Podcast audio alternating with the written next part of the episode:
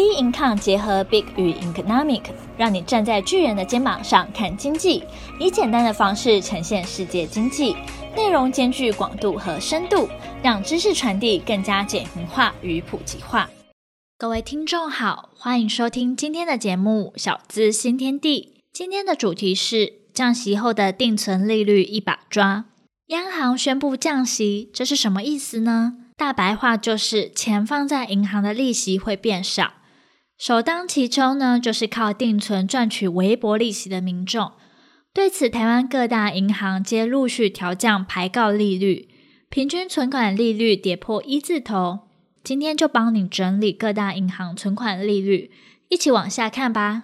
三月十九号，台湾央行睽违近四年降息，央行降息后，利率来到历史新低水准，将使企业向银行借钱变得容易。企业营运成本降低，避免营运中断，同时鼓励人民多花钱与投资。不过呢，定存族利息恐将大失血。什么是定存呢？活存和定存最大的差别在于存款的期限。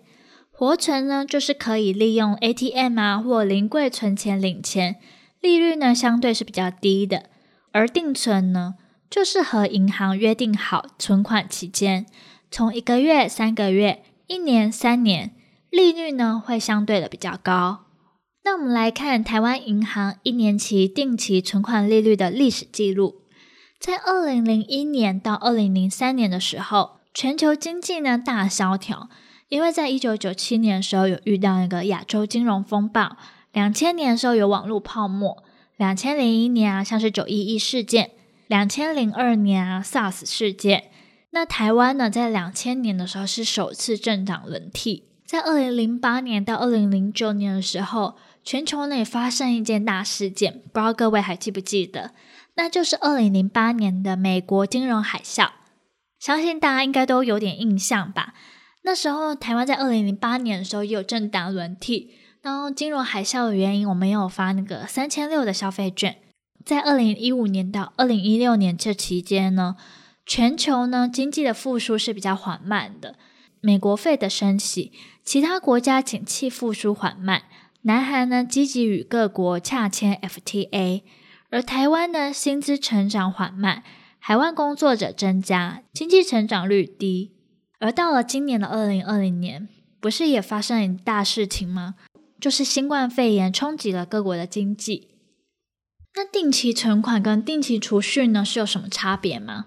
定期存款呢，它的期间最主要是一个月到三年，通常是用于存期未满一年的存款，按月呢提领利息，以单利的方式计息。假设存款一百万，放在台银定期存款三个月，年利率零点六三 percent，单月利息呢就会等于一百万乘以零点六三 percent 除以十二，那它就会等于五百二十五元。那三个月利息怎么算？因为它是单利的方式嘛，所以它一个月是五百二十五，那三个月的话就五百二十五乘以三，就是一千五百七十五元。那定期储蓄存款呢，期间大概是一年到三年，通常都是用于超过一年以上的存款。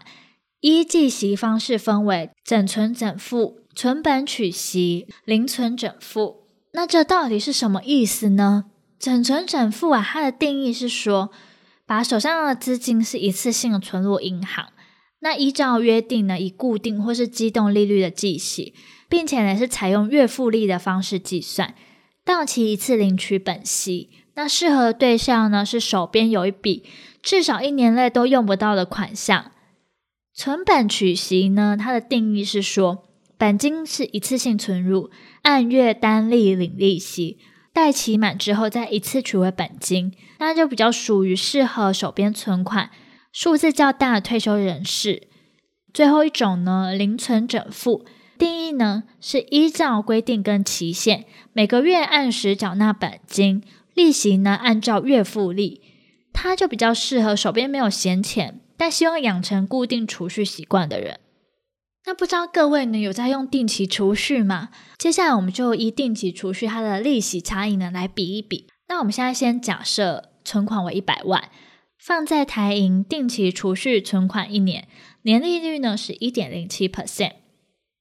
那这边刚刚有提到嘛，整存整付以及存本取息呢，都是必须要将手上的资金一次性的存入银行。所以这边就是以整存整付跟存本取息来做个举例。整存整付呢的本利和就是本金乘以一加月利率。那再看你的期数是几期，就用几次方。所以呢，一年可以拿到的利息就是一百万乘以一加一点零七 percent。再除以十二，除以十二是因为刚刚所讲是年利率是一点零七，那这个算式呢是需要月利率，所以呢把年利率除以十二个月，就会知道月利率为多少，然后在十二次方再减掉一百万，就会等于一万零七百五十三。存本取息呢，计算的公式呢是月单利，一年可拿到的利息一百万呢乘以。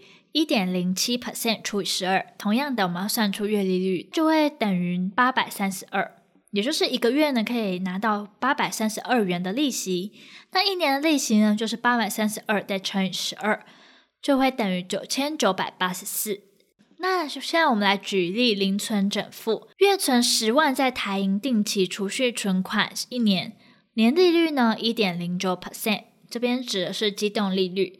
那计算的公式呢是月复利，一年呢可以拿到利息，第一个月呢它的本利和是十万，就是第一个月的本金嘛。那第二个月的话，本利和就等于十万乘以一加一点零九 percent 除以十二，同样的是算出月利息，再加上十万，这十万就是加上第二个月的本金，就会等于二十万零九十一。总年利息是十二万七千一百零九，那再减掉十二万呢，就会等于七千一百零九元。机动利率跟固定利率到底怎么选呢？机动利率呢大于固定利率的话，就代表银行认为未来的利率趋势是往下的，我们呢就该反其道而行，选择固定利率，锁住目前的高利率。而当固定利率大于机动利率时，代表银行认为未来利率趋势可能往上，应选择此时此刻利率较低的机动利率。那我们必应看官方网站呢，也有列出八大行库定存利率降息前后变化，以及其他商业银行降息后定存利率，还有外商银行台币定存利率，以及十一家银行数位账户台币存款利率。有兴趣也可以到我们官网上来看，或是上网做查询。那为什么现在要推动纯网银呢？纯网银呢，最早起源于一九九五年到二零零一年网际网络泡沫时期。当时美国呢有五百家纯网银相继成立，然而历经泡沫化后，许多业者相继倒闭。二零一四年后，在 FinTech 浪潮的带动下，英国、日本、中国、香港引爆了第二波纯网银热潮。台湾金管会二零一八年十一月开放纯网银执照申请后，将有三家业者投入角逐，像是将来银行是预计在二零二零年下半年开业，还有 Line Bank 预计二零二零年第三季推出纯网银服务，还有乐天国际银行预计二零二零年七月前开业。那我们币安官方网站呢，有整理出八大行库外币一年期定存存款利率。以及数位银行美元存款利率，有兴趣的可以到我们官方网站来看。那一般银行跟数位银行还有纯网银到底有什么不同呢？一般银行的话是比较单纯，也有网银的服务，但是呢，它的优惠活动是比较少的。数位银行呢，优惠活动多，然后活动期间呢有限，诸多限制条件，多为鼓励消费，因此不一定真的可以存到钱。最后一个是纯网银，可以期待呢服务创新。与数位银行的界限是比较模糊的，营运成本是最低，可期待是否拿到更多利息或是优惠。定存利率降低后，大家会有什么影响呢？它有好处，有隐忧。那好处的话是，企业贷款成本是变低啦，房贷利率下降。那根据网络新闻报道，预计四月起，房贷族呢会全面享受到降息的好处哦。那各位听众有买房子有房贷吗？那各位有感受到房贷变少的好处吗？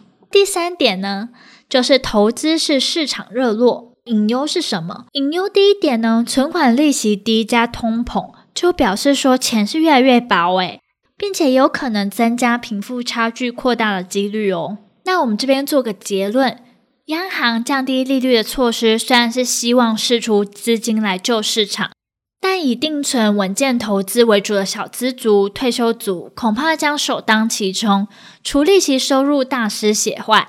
更可怕的是，钱放在银行不仅无利可图，还会被通膨侵蚀，钱将会越来越薄。因此，当市场改变，身为小资族的我们，必须重新思考一下自己的资产配置哦。那今天的小资新天地就到这边结束。喜欢我们的内容可以订阅。有任何想法、任何问题，欢迎到我们病抗脸书专业以及我们的 Instagram 直接与我们做交流。那我们下个节目见喽，拜拜。